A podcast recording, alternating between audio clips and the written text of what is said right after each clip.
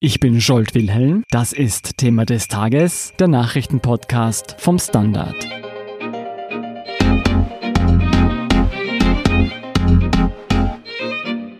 Österreich hat gewählt. Bei der Nationalratswahl 2019 konnte die ÖVP die meisten Stimmen für sich gewinnen, gefolgt von SPÖ, FPÖ, Grüne und Neos. Wer die klaren Gewinner und die großen Verlierer dieser Wahl sind, wie es dazu kam und welche Regierungsmöglichkeiten sich nun ergeben, berichtet Standard Innenpolitikredakteurin Katharina Mittelstädt. Hallo Katharina. Hallo Scholt. Katharina, wer sind die Sieger und wer sind die Verlierer dieser Wahl? Naja, das Ergebnis liegt uns jetzt mal vorläufig vor. Da liegt die ÖVP bei gut 37 Prozent, die SPÖ bei nicht ganz 22 Prozent, die FPÖ bei 16, die Grünen bei 14, die Neos bei 7,8 und jetzt hat den Einzug offenbar verpasst. Also der ganz klare Wahlsieger, der daraus hervorgeht, ist die ÖVP. Die haben jetzt doch noch mal deutlich mehr tatsächlich zulegen können, als so ihnen ohnehin schon prognostiziert wurde. Ein klarer Wahlsieger ist, sind aber definitiv auch die Grünen.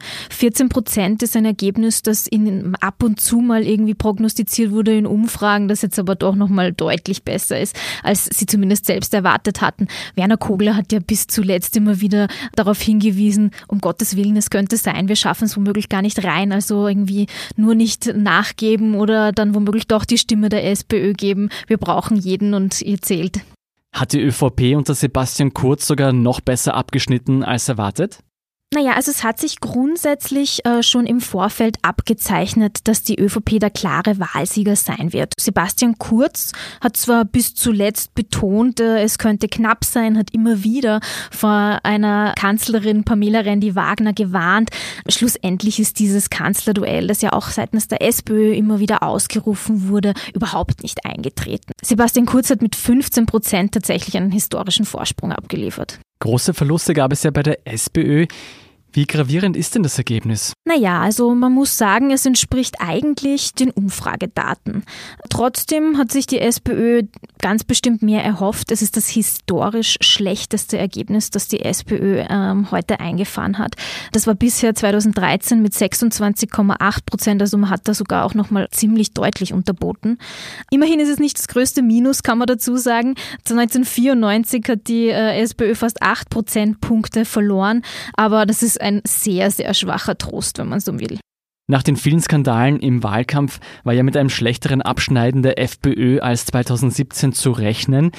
Ist der Absturz dennoch schlimmer ausgefallen als gedacht? Also minus 10 Prozentpunkte ist nun doch relativ überraschend.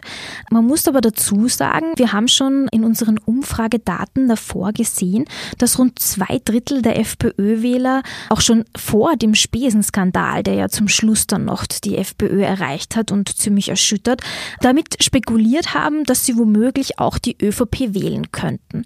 Also es gab da eine Bereitschaft, es gab relativ viele Wechselwähler, die irgendwie zumindest darüber nachgedacht haben, sich womöglich nochmal umzuentscheiden und das haben dann schlussendlich wahrscheinlich auch durch den Spesenskandal einige getan. Die Grünen hingegen haben ja ein echtes Comeback geschafft. Wie ist es dem Team von Werner Kogler gelungen? Also man muss sagen, die politische große Wetterlage hat den Grünen wirklich in die Hände gespielt. Das Klimathema war das Top-Thema des Wahlkampfs. Das zeigen sehr, sehr viele Umfragen, die während des Wahlkampfs veröffentlicht wurden. Und die Grünen sind da natürlich die mit der allergrößten Glaubwürdigkeit. Die stehen schon immer als Ökopartei für Umweltschutz, für saubere Klimapolitik und davon konnten die profitieren. Auch haben sie schon Rückenwind bekommen, kann man sagen, von der EU-Wahl, wo man schon gesehen hat, die sind wieder im Aufwind und ähm, das wollen Wähler ja auch sehen. Man will niemanden am absteigenden Ast wählen. Also ja, da konnten die Grünen nochmal ordentlich profitieren davon. Die Neos haben ja auch zugelegt. Hat man sich trotzdem mehr erhofft? Die Neos können sich grundsätzlich freuen. Sie haben einen leichten Zugewinn zu verzeichnen. Sie haben ihr bestes bundesweites Ergebnis bisher eingefahren mit Beate Meinl-Reisinger. Da könnte man ja auch sagen, womöglich gar nicht mit so leichter Ausgangslage. Matthias Strolz, der Gründer, der, der für die Neos stand, hat sich gar nicht lang zuvor aus der Politik zurückgezogen. Und natürlich, ja, das ist ein Erfolg.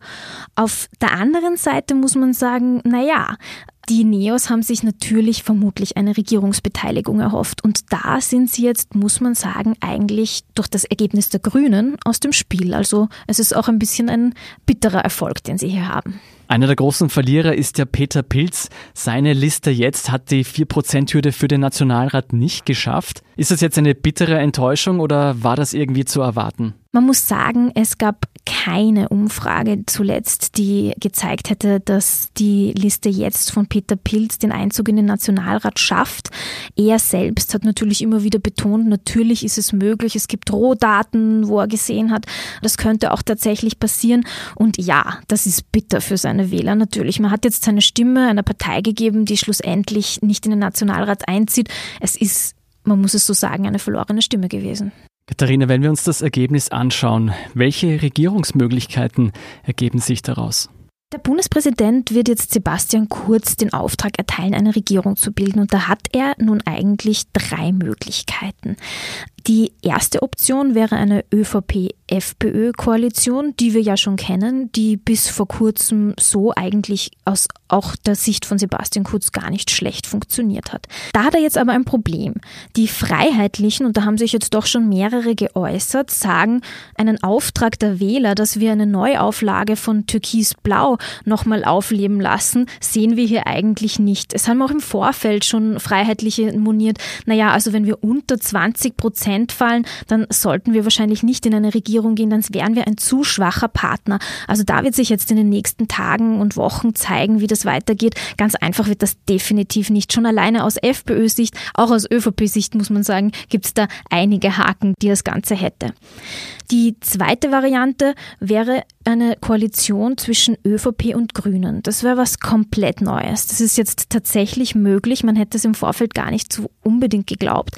Es wurde mehr spekuliert über eine Dreierkoalition vielleicht mit ÖVP, Grünen, Neos. Die Neos sind jetzt aus dem Spiel, weil sich es tatsächlich auch ohne sie ausgeht und ohne Grund wird Sebastian Kurz keine Dreierkoalition eingehen. Nun ja, auch eine ÖVP-Grünen-Koalition hat natürlich so ihre Tücken. Die Grünen, Werner Kogler hat auch gleich gesagt, also direkt am Radar hat er das jetzt eigentlich überhaupt nicht. Also die Bereitschaft ist wahrscheinlich dazu, miteinander zu reden, aber jetzt also die, eine große Liebesehe wird das von Anfang an ganz bestimmt nicht werden.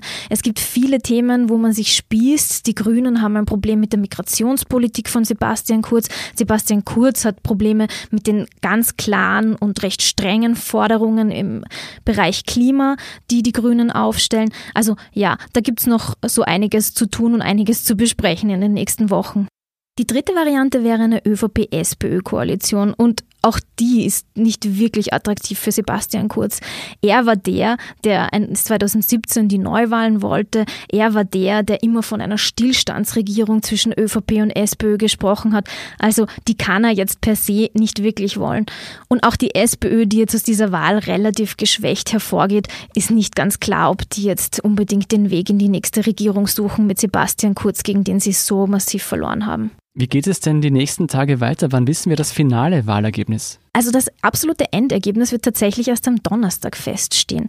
Äh, wir haben diesmal so viele Briefwähler wie noch nie zuvor. Ein Fünftel aller Stimmen wurden so abgegeben. Wir rechnen mit 950.000 Briefwahlstimmen, die in den nächsten Tagen noch ausgezählt werden müssen. Kann sich da noch was tun? Viel tun wird sich da wahrscheinlich nichts mehr. Grundsätzlich sind die Hochrechnungen inzwischen sehr präzise. Ein bisschen was ist natürlich immer noch möglich, aber die Schwankungsbreite beträgt schon jetzt nur mehr 0,8 8 Prozent. Vielen Dank, Katharina Mittelstädt, für deinen Wahlbericht zu so später Stunde. Lieben Dank, Scholt. Wir sind gleich zurück.